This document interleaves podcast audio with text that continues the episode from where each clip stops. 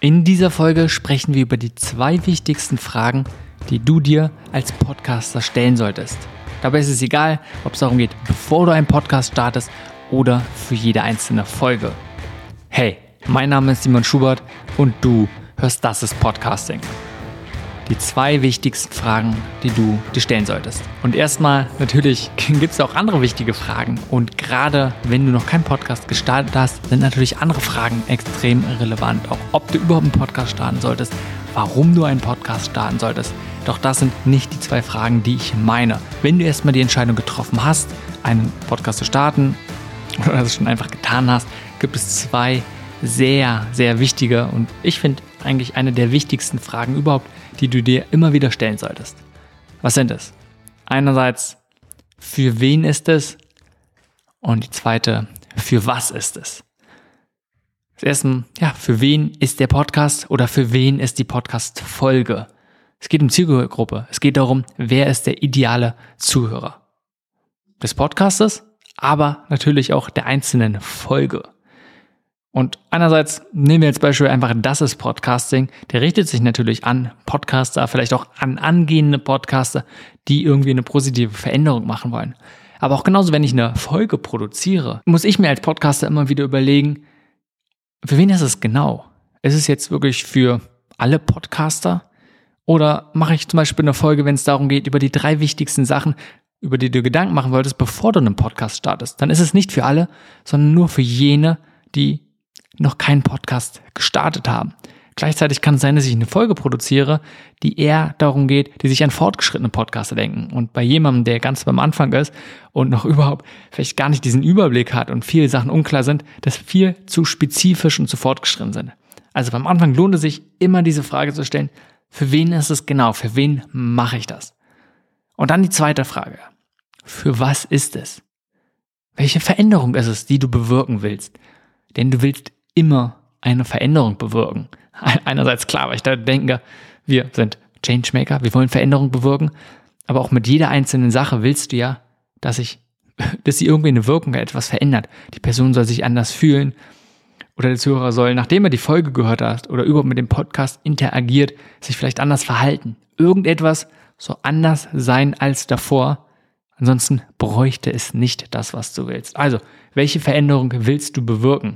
Und das genauso einfach zu überlegen, was ist die eine Sache, die sich verändern soll, wofür der Podcast da ist, beziehungsweise die Folge da ist, und sich darauf zu fokussieren, es nicht dem Zufall zu überlassen, sondern ganz bewusst immer zu sagen, das ist es.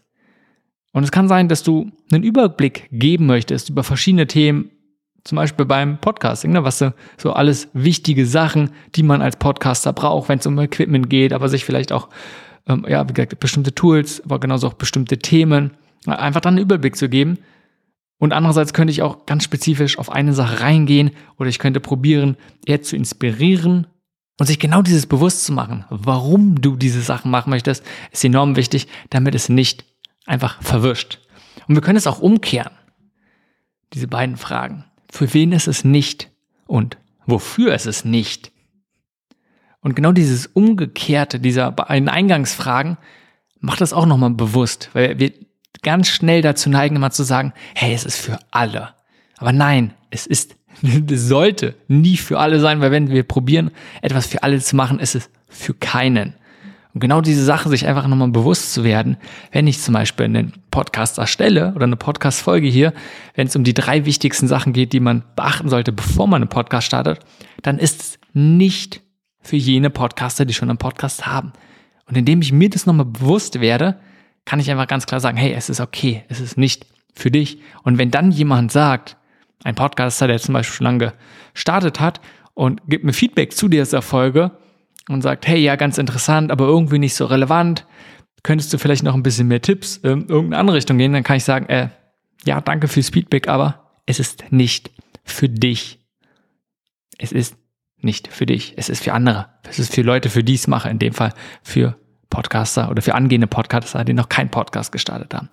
Und das Gleiche auch genauso, sich einfach diese Frage zu stellen, wofür ist es nicht?